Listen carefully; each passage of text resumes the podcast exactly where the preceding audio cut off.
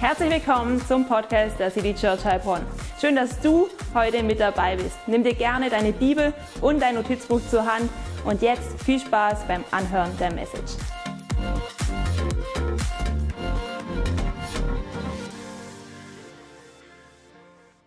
Ihr Lieben, so schön euch zu sehen. Ich liebe es, dass ihr euch auf den Weg gemacht habt, gemeinsam zum wichtigsten Gottesdienst des Jahres zu kommen. Hey, heute geht es um den Dreh- und Angelpunkt des christlichen Glaubens. Es gibt nichts, was wichtiger wäre, wenn es um das Christentum geht, als das, was wir heute gemeinsam feiern wollen. Und es ist so genial. Und ich habe heute ein Ziel mit dieser Botschaft. Und zwar möchte ich dich davon überzeugen, dass du als Jesus glaubst, als deinen persönlichen Retter. Das ist mein Ziel heute in dieser Predigt. Und wenn du es bereits tust, dann möchte ich dich in diesem Glauben bestärken. Und um dieses Ziel zu erreichen, möchte ich dir heute einige Argumente vortragen und ich glaube, sie werden dich mit hineinnehmen in die Überlegung, warum du an Jesus als den Auferstandenen glauben solltest. Und wenn du so anfängst und darüber nachdenkst, über Jesus, dann kann ich mir gut vorstellen, dass dir vielleicht die ein oder anderen Gedanken kommen, die dich davon abbringen können, an Jesus zu glauben. Vielleicht hast du mal geschäftlich mit Christen zu tun gehabt. Und irgendwie war überhaupt kein Verlass auf diese Christen und sie haben dich enttäuscht.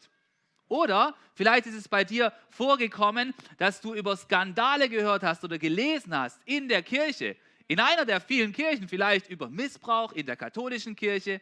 Oder vielleicht hast du darüber gelesen, dass ganz viele Menschen aus der evangelischen Kirche austreten, weil mancherorts vielleicht keine wahre Botschaft mehr da ist. Oder vielleicht hast du auch über Skandale in irgendeiner Freikirche gelesen. Und wenn du darüber nachdenkst, dann kannst du wenig an Jesus glauben wollen. Oder vielleicht ist es bei dir auch so, dass du denkst, naja, die Christen, sie glauben doch an diesen Jesus wegen diesem Buch, wegen der Bibel. Na, wenn du an die Bibel denkst, dann denkst du die ganze Zeit, naja, die Bibel, das haben die sich so zusammengemogelt, wie es dann halt passen soll, damit dort dann das drin steht, was ihnen passt. Und das sind alles Argumente, die dagegen sprechen, an Jesus zu glauben als den Auferstandenen. Oder vielleicht ist es bei dir auch was ganz anderes. Vielleicht denkst du, hey, ich habe schon mal persönliche Erfahrungen mit Kirche gemacht und diese Erfahrung, sie war nicht gut. Ich wurde enttäuscht in einer persönlichen Erfahrung mit Kirche und deswegen kann ich nicht an Jesus als den Auferstandenen glauben. Hey, aber die Argumente, die ich dir heute vortragen möchte, sie haben weniger mit deiner persönlichen Erfahrung zu tun, als dass sie damit zu tun haben, was das größte Wunder der Geschichte ist. Ich möchte dich heute mit hineinnehmen in eine der größten Fragen der Geschichte und die sich nur darin auflösen lässt, dass mit Jesus etwas ganz Verrücktes passiert ist. Und deswegen lautet der Titel meiner heutigen Predigt das größte Geheimnis der Geschichte. Was ist dieses Geheimnis? Lass mich dir ein paar Fragen stellen, damit wir uns gemeinsam diesem Geheimnis nähern können. Warum zum Beispiel ist es so, dass wir Nero als einen Kaiser kennen, der die Christen verfolgt hat und kaum jemand, wahrscheinlich auch niemand in diesem Raum, mir sonst irgendetwas über Nero und seine großen Machenschaften erzählen kann. Aber wir alle wissen, dass er Christen verfolgt hat. Oder wie kann es sein, dass der große Kaiser Augustus der 40 Jahre in Rom geherrscht hat und Rom zu einem Imperium ausgebaut hat, nicht nur 16, so wie unsere Angela Merkel, sondern 40 Jahre, dass außerhalb der Geschichtsbücher kaum etwas über ihn erzählt wird. Aber dass er jedes Jahr in einer anderen Geschichte lediglich als Fußnote vorkommt, bei der es um einen Zimmermann geht, der in Galiläa geboren wurde, der kein Reich auf dieser Erde aufgebaut hat, und der nur drei Jahre öffentlichkeitswirksam geredet hat und dann unter der Herrschaft des Stiefsohnes von eben diesem Augustus gekreuzigt wurde. Wie kann das sein? Wie kannst du dir das erklären? Oder wie kann es sein, dass 300 Jahre lang fast Menschen zum Glauben an Jesus gekommen sind, obwohl es noch überhaupt keine Bibel, kein Neues Testament gab, so wie wir es heute haben, als eine Sammlung von 27 Schriften. Und trotzdem haben hunderte von Jahren Menschen bereits an diesen Jesus geglaubt. Wie kann all das sein? Und die Antworten auf diese Fragen und auf einige von diesen Fragen, sie sollen dich neu auf die Spur bringen von diesem Geheimnis der Geschichte. Und lass mich dich hineinnehmen in einen Gedankengang. Wie war es denn bei allen großen Bewegungen, die es in der Geschichte gegeben hat? Wir können Folgendes beobachten und das ist die erste Beobachtung, die ich mit dir teilen möchte und das ist, dass alle großen Bewegungen, sie haben Gemeinsamkeiten.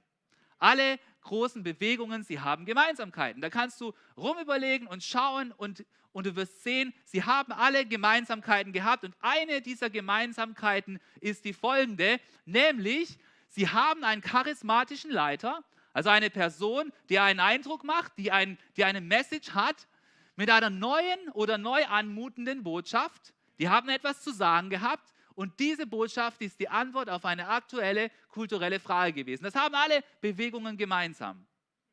Wenn du zum Beispiel ins 6. Jahrhundert nach Christus gehst, da gab es da einen Mann namens Mohammed. Der hat eine Bewegung gestartet. Er hat eine neue oder neu anmutende Message gehabt die offensichtlich eine kulturelle Frage der damaligen Zeit adressiert hat.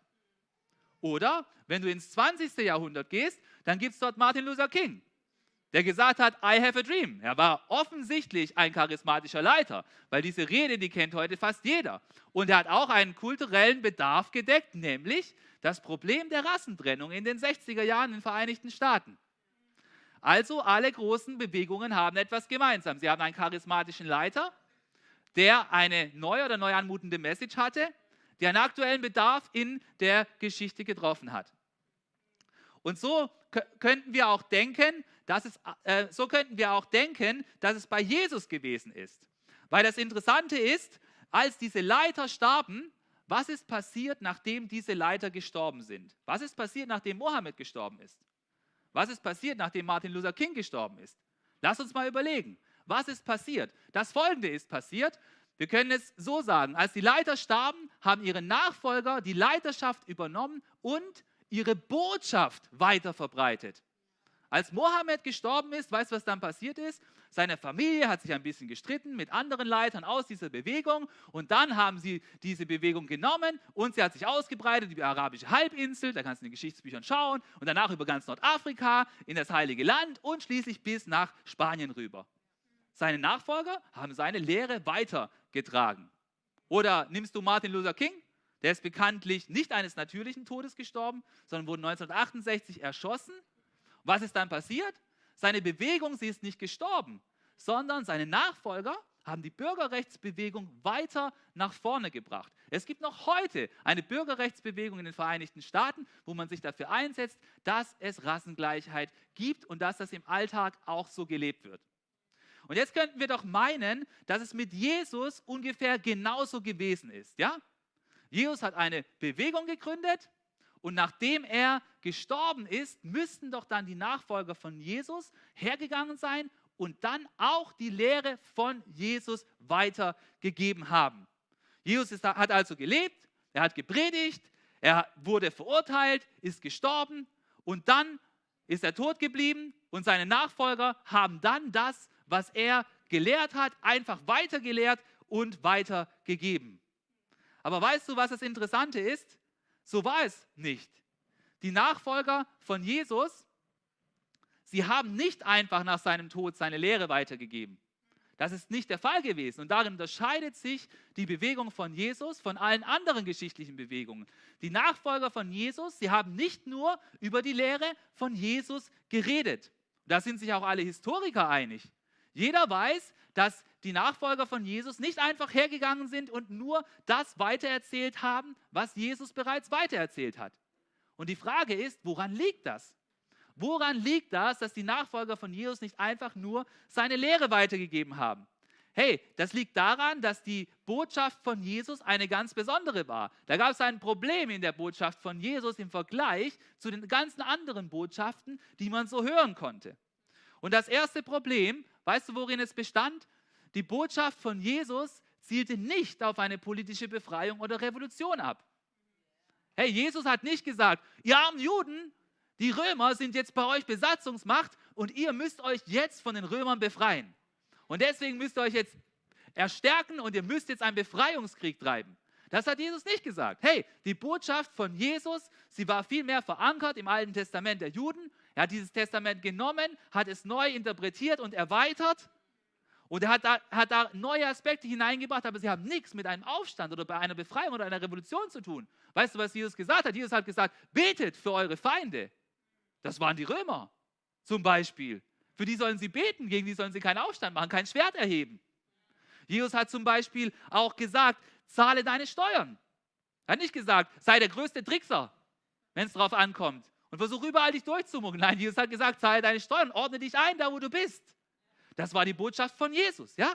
Und er hat auch gesagt, hey, achtet die Ehe. Und scheidet euch nicht wegen jedem Kleinigkeit, so wie es einige zu dieser Zeit gemacht haben. Solche Dinge waren Teil der Botschaft von Jesus. Und weißt du was? Die Wahrheit ist, die Botschaft von Jesus, sie war, wenn du sie versuchst aus eigener Kraft umzusetzen, sie war nicht unbedingt einfach. Und sie wurde auch nicht von den Massen sofort angenommen. Es war nicht die Lehre von Jesus, die sich so wahnsinnig schnell verbreitet hat. Viele haben angefangen, Jesus zuzuhören und haben sich dann von Jesus wieder abgewendet. Nein, die Botschaft von Jesus, sie hat das jüdische Gesetz sogar bestärkt und er hat dieses Gesetz neu interpretiert, aber es gab nichts einer Revolution gleichen oder von einer politischen Befreiung. Das ist das erste Problem an der Botschaft von Jesus, warum sie nicht einfach so weitergegeben wurde. Das war nicht das, was nach seinem Tod passiert ist. Und weißt du, was das zweite Problem war? Und das ist das größere Problem. Das zweite Problem an der Botschaft von Jesus, es war das folgende. Seine Botschaft ging nicht um ein Thema, sondern um ihn als Person. Hey, und darin unterscheidet sich Jesus von allen anderen Bewegungen. Jesus hat seinen Nachfolgern nie gesagt, Petrus, Johannes, du musst meinen Ideen vertrauen. Du musst meinen Parabeln vertrauen. Wenn du diese Prinzipien lebst, die Nächstenliebe, dann wird sich dein Leben fundamental auf den Kopf stellen. Nein, das hat Jesus nie gesagt. Jesus hat gesagt, ihr müsst mir vertrauen als Person. Und da ist ein großer Unterschied. Hey, Jesus hat unglaubliche Dinge über sich gesagt. Weißt du, warum Jesus so große Probleme bekommen hat? Dass am Ende übrigens dann gekreuzigt wurde? Er hat Dinge über sich gesagt, er hat Dinge über sich behauptet. Niemand hat Jesus gesagt, was, du redest über Nächstenliebe, das geht ja mal gar nicht. Das war doch nicht, das war gar nicht das Unerhörte. Es hat auch niemand gesagt, was Jesus, du sagst, sie sollen die Steuern bezahlen. Das ist super, dass du das sagst. Nein, die Dinge, die Jesus über sich als Person gesagt hat, die waren das eigentliche Problem.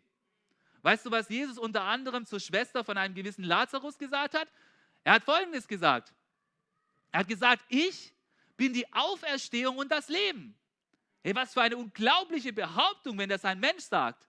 Ich bin die Auferstehung und das Leben. Wer an mich glaubt, wird leben, auch wenn er stirbt. Herr Jesus behauptet hier etwas für, über sich. Er sagt nicht, hey, irgendwann werden mal alle Menschen auferstehen und Gott wird Rechnung machen mit den Leuten. Nein, das ist nicht das, was Jesus gesagt hat. Er hat gesagt, ich bin die Auferstehung und das Leben. Herr, und zu seinen Jüngern, da hat er einmal Folgendes gesagt. Er hat gesagt, wer mich gesehen hat, hat den Vater gesehen. Und wenn du weißt, wer mit dem Vater gemeint ist, dass mit dem Vater Gott der Vater gemeint ist, dann setzt sich Jesus in diesem Moment gerade gleich mit Gott. Er sagt im Prinzip, hey, ich bin auch Gott, ich bin Gottes Sohn. Und das ist unglaublich. Es ist die Botschaft von Jesus, die, den, die über seine Person geht, die den großen Unterschied macht zwischen Jesus und allen anderen Bewegungen. Nein, Jesus hat seinen Nachfolgern nicht eine Reihe von guten Geschichten und Erkenntnissen und Parabeln gegeben, die sie weitergeben sollen in die nächste Generation. Und so hätte dann diese Bewegung von Jesus angefangen. Nein, dazu ist Jesus viel zu weit gegangen. Dazu hat er viel zu viel über sich selbst behauptet. Ich bin die Auferstehung und das Leben, ich bin die Tür, ich bin der gute Hirt. Wieso redet Jesus eigentlich die ganze Zeit über sich? Ein normaler Mensch könnte all diese Dinge überhaupt nicht über sich behaupten. Hey, für menschliche Verhältnisse wäre das einfach übertrieben, oder? Wenn Jesus nur ein Mensch wäre, das wäre einfach nur übertrieben. Er hat anderen viel erlaubt, viel zu viel aus sich selber zu machen, so wie sie auf ihn zugegangen sind. Und das hat nur eine einzige Erklärung. Und genau das ist eben der Grund, warum es bei Jesus keinesfalls nur um eine Lehre ging, die sich dann weiter verbreitet hat, sondern es geht um ihn selber als Person. Und weißt du, wenn es nur um die Lehre von Jesus gegangen wäre, dann wäre diese ganze Bewegung von Jesus, sie wäre gestorben, als Jesus gestorben ist. Es wäre da nicht weitergegangen. Und deswegen muss ich dir folgendes Argument vortragen, als seine Jünger Jesus sterben sahen, war es für sie, als würde die ganze Bewegung sterben, für die er stand. Hey, da gab es nicht eine Lehre von Jesus, die du ohne Jesus verstehen kannst, die irgendwie attraktiv wäre, sodass sich da ein Movement draus machen lässt und du mal geschwind 500.000 Instagram-Follower hast. Das gab es nicht. Weißt du was? Die Lehre von Jesus ohne Jesus, die war, wenn du es genau nimmst, nicht so attraktiv, dass es sich einfach verbreiten würde. Weil ohne dass da Jesus dabei ist, kannst du diese Botschaft von Jesus überhaupt nicht leben. Nein, als seine Jünger gesehen haben, dass Jesus gestorben war, da waren seine Jünger total enttäuscht. Und man kann Folgendes sagen, hey, die Mission von Jesus starb mit Jesus, weil er die Mission war. Als Jesus gestorben ist, da war allen Jüngern klar, jetzt geht es nicht weiter. So haben alle gedacht. Was war denn der Fall, als Jesus gestorben war? Niemand hat zu diesem Zeitpunkt an den Kern der Botschaft von Jesus geglaubt. Niemand hat geblickt, dass, dass das, was Jesus über sich selbst behauptet, tatsächlich wahr ist. Daran haben alle gezweifelt. Da ist niemand rumgerannt und hat gesagt, ja, ja, ich weiß ja, was passiert. Nein, niemand hat es kapiert. Niemand hat seine Behauptungen für real gehalten. Nein, die Bewegung von Jesus, als er gestorben war, die ist in diesem Moment auch gestorben. Und der zweite Grund, den ich dir dazu sagen möchte, warum die Jünger dachten, dass die Bewegung zu Ende ist oder warum man das sagen kann, ist der folgende. Noch bevor Jesus starb, haben sich alle seine Nachfolger zerstreut. Hey, wenn du reinschaust, was tatsächlich passiert ist, da hat Petrus zwar mal einen geisterleuchtenden Moment gehabt und hat gesagt, wahrlich, du bist der Christus. Und dann ist dieser Geistesmoment wieder weg gewesen. Und was hat Petrus dann gemacht? Als die Bedrängnis kam, er hat Jesus dreimal verleugnet und hat gesagt, ich kenne diesen Jesus nicht, ja? Da ist keiner übrig geblieben, als Jesus gestorben war. Kein einzigster Held war da. Da ist keiner seinen Mann oder seine Frau bis zum Ende gestanden. Die sind alle weggelaufen, einer sogar halb nackt. Ja, der ist weggelaufen, hat, hat sein Gewand liegen lassen. Hey, niemand ist da als Held hervorgegangen. Das ist übrigens auch ein guter Hinweis dafür, dass das, was wir über Jesus wissen, dass das keine Erfindung ist. Weil hey, wenn irgendjemand diese Berichte getürkt hätte, ja, so ein Fake News gemacht hätte, ja, so wie wir sie heute die ganze Zeit lesen, dann hätte irgendjemand, wäre da als Held hervorgegangen. Aber nein, wenn du reinliest in die Evangelien, dann kannst du schauen, bei Matthäus, bei Markus, bei Lukas und Johannes, du liest überall das Gleiche, es gibt keinen Held. Hey, wenn irgendjemand das getürkt hätte, dann wäre doch irgendjemand als Held übrig geblieben. Vielleicht der Petrus, vielleicht der Johannes, irgendeiner hätte doch da noch gut dastehen können. Aber weißt du was? Kein einzigster ist am Ende gut dagestanden. Keiner war der treue Held, der bis zum Ende zu Jesus gestanden ist. Es hat einfach nicht zusammengepasst. Dass das, was Jesus erzählt hat und dass er dann gestorben ist, es passte nicht. Denn hey, ein Messias, ein Messias, er stirbt nicht. Den Sohn Gottes, den kann man doch nicht töten. Und du kannst auch die Auferstehung und das Leben nicht an ein Kreuz nageln. Das passt einfach nicht zusammen. Und deswegen, weißt du was? Deswegen lautet das größte Geheimnis der Geschichte, es lautet wie folgt, ich habe es mal für dich ausformuliert hier. Ich glaube, das größte Geheimnis der Geschichte ist lautet, wie kann es sein, dass es von dieser Ausgangslage, ja, von dieser Ausgangslage eines toten Jesus und ängstlich zerstreuten Jüngern, ja, die überhaupt nicht mehr wussten, wo es hingehen soll. Und Jesus ist tot. Wie kann es da sein, dass in nur 300 Jahren es dazu kam, dass der Kaiser von Rom, Konstantin, das Christentum als legal anerkennt und selbst Christ wird? Wie kannst du dir das erklären, wenn Jesus tatsächlich einfach nur gestorben ist und tot geblieben ist? Und angesichts dieser unattraktiven Botschaft, die kein Mensch aus eigener Kraft ausleben kann. Wie kann das sein? Ja, und das Geheimnis dieser Geschichte, das größte Geheimnis der Geschichte, es wird gelüftet an Ostern. Und in Johannes 20, da lesen wir Folgendes, was nämlich am Ostermorgen nach dem Tod von Jesus geschehen ist. Da berichtet uns Johannes Folgendes. Am ersten Tag der neuen Woche, hey, das ist heute, früh morgens, als noch dunkel war, hey, nicht um 10 Uhr nach dem Brunch, ja? Früh morgens, als es noch dunkel war, ging Maria aus Magdala zum Grab, eine Frau, Hammer, oder? Powerfrauen. Sie sah, dass der Stein, mit dem, mit dem das Grab verschlossen war, nicht mehr vor dem Eingang war. Ein Skandal. Wie kann jemand ein Grab öffnen? zwei Tage nachdem jemand begraben wurde. Da lief sie zu Simon Petrus und zu dem Jünger, den Jesus besonders lieb gehabt hatte, das ist Johannes, und berichtete ihnen, sie haben den Herrn aus dem Grab weggenommen und wir wissen nicht, wohin sie ihn gebracht haben. Hey, jetzt mal ganz ehrlich, was liest du in diesem Vers? Wo liest du hier irgendwas von Glauben? Hey, weißt du, was ich in diesem Vers sehe? Ich sehe eins ganz sicher, dass Maria von Magdala, dass sie gedacht hat, dass jemand die Leiche von Jesus geklaut hat und irgendwo anders hingelegt hat. Das ist das, was ich in diesem Vers lese und sonst überhaupt nichts. Weil nämlich überhaupt niemand von den Jüngern von Jesus damit gerechnet hat, dass irgendetwas anderes ist, als dass Jesus tot ist und begraben in diesem Grab liegt und es sich damit hat. Das ist das, was nämlich jeder geglaubt hat. Aber weißt du was? Auch wenn, auch wenn jemand nur ein Grab aufmacht, dann ist es trotzdem ein Skandal. Ja? Aber trotzdem hat niemand was geglaubt. Die anderen Jünger, sie haben ein bisschen mitgehört. Ja, sie haben, sie haben mitgehört und sie haben folgende Reaktion auf Maria gehabt. Sie haben gesagt, aber diese, ja, die Jünger hielten das alles für leeres Gerede überhaupt mal, dass überhaupt das Grab geöffnet wurde, geschweige denn irgendetwas anderes.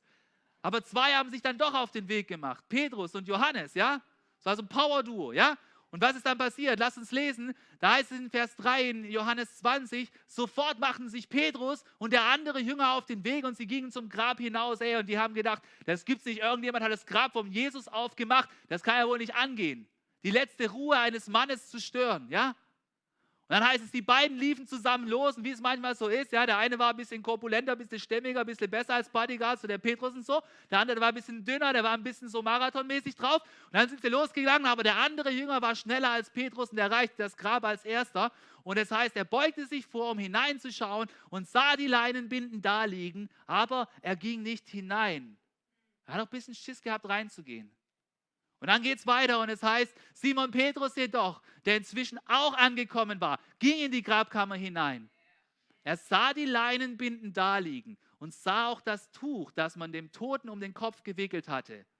Es lag zusammengerollt an einer anderen Stelle, nicht bei den Binden. Jetzt ging auch der Jünger, der zuerst angekommen war, ins Grab hinein und sah alles.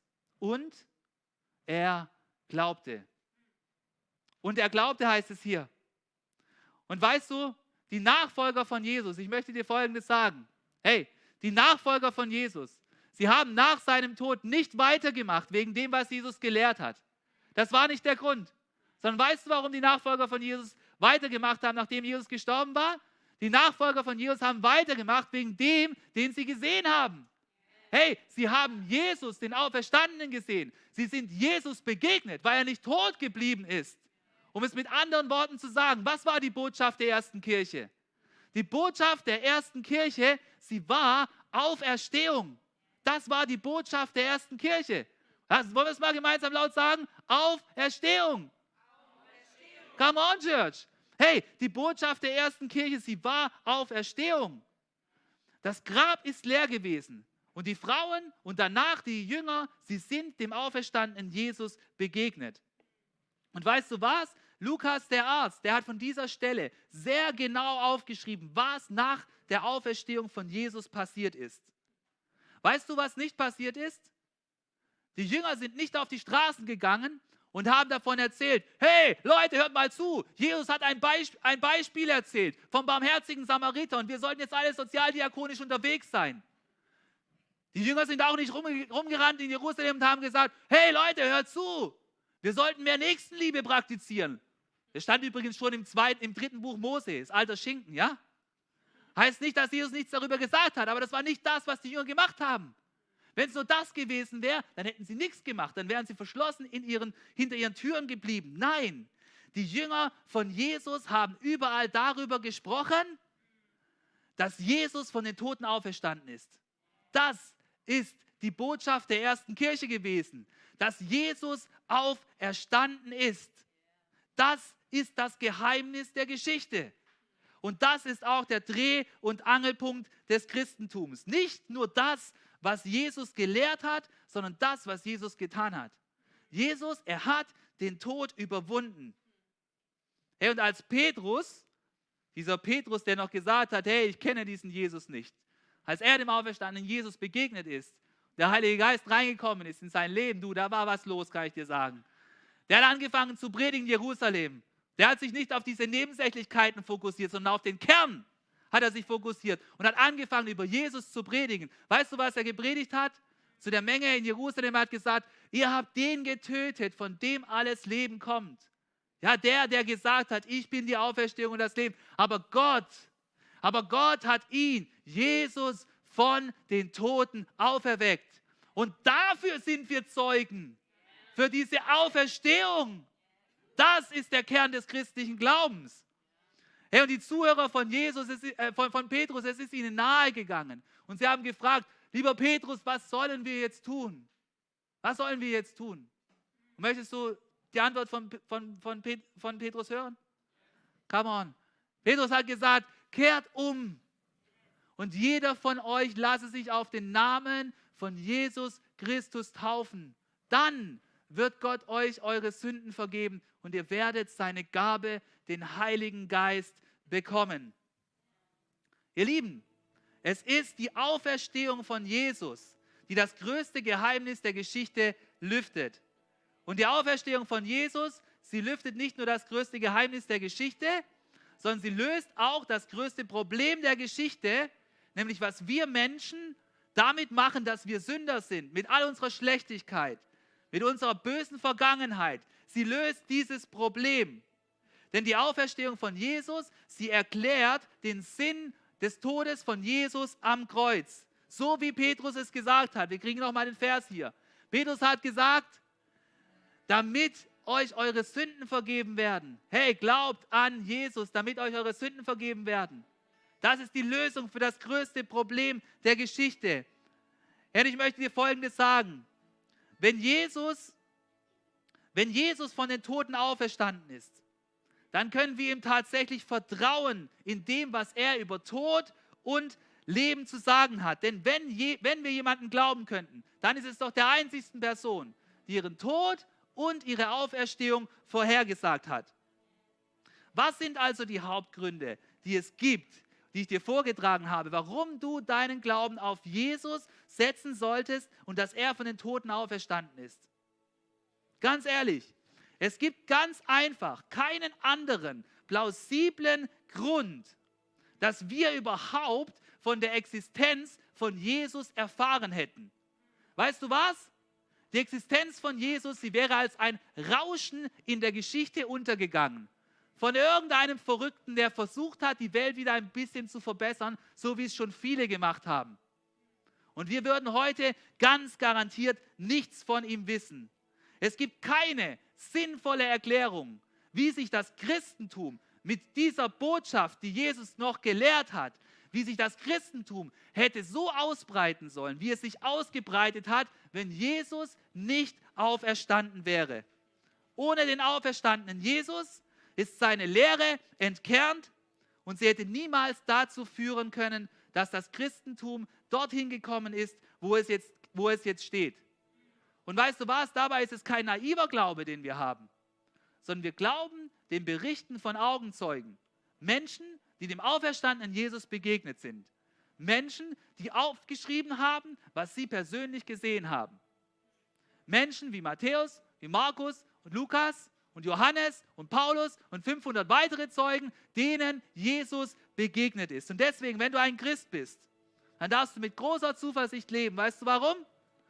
Dein Gebet zu Jesus, es wird gehört, weil Jesus erlebt.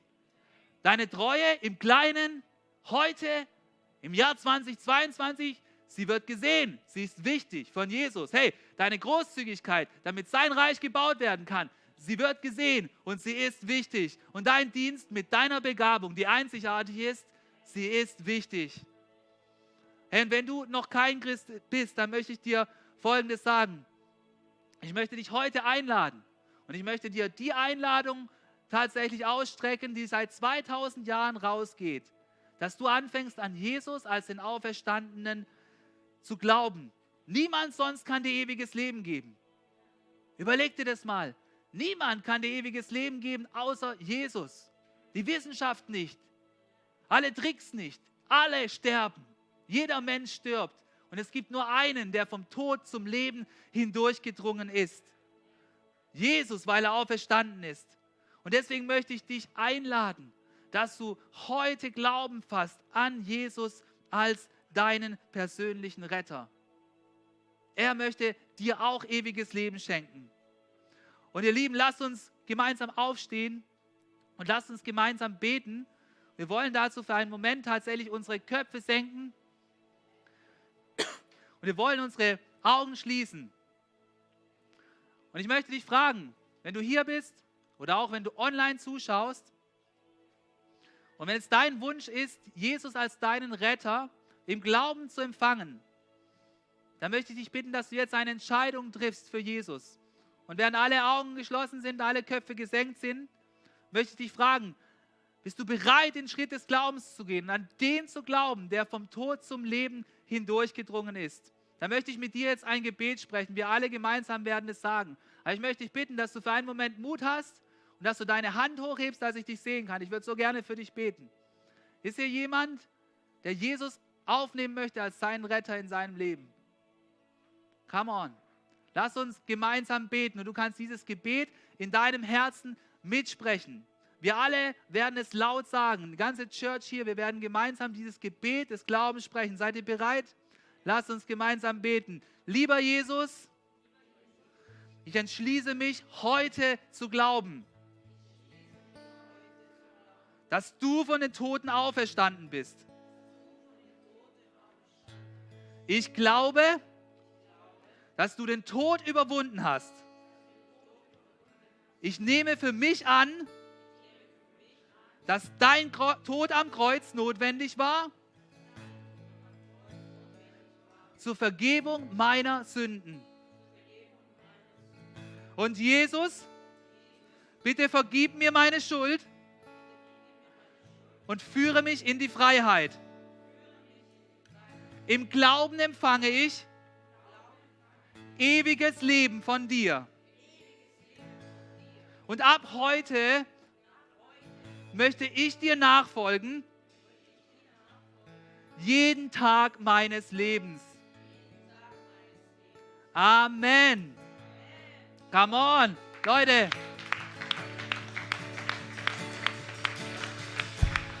Hey, ich möchte dir gratulieren, wenn du ein Gebet des Glaubens gesprochen hast. Das ist das Großartigste, was du tun kannst dann bist du vom Tod zum ewigen Leben hindurchgedrungen. Hey, niemand kann dir das schenken, was Jesus dir gibt, nämlich ewiges Leben. Hey, wenn du dieses Gebet gesprochen hast, nachher geh nicht einfach weg.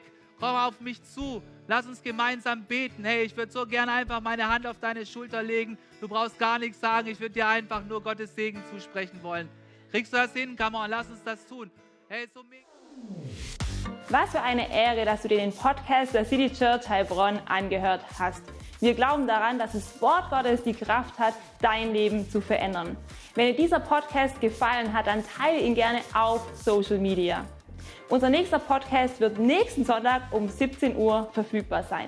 Gerne kannst du diesen Podcast auch kommentieren und abonnieren, damit du keine weitere Folge mehr verpasst. Jetzt denkst du vielleicht, oh, das war es jetzt, aber nein, lasst uns jetzt das Gehörte in die Praxis umsetzen. Bis zum nächsten Mal.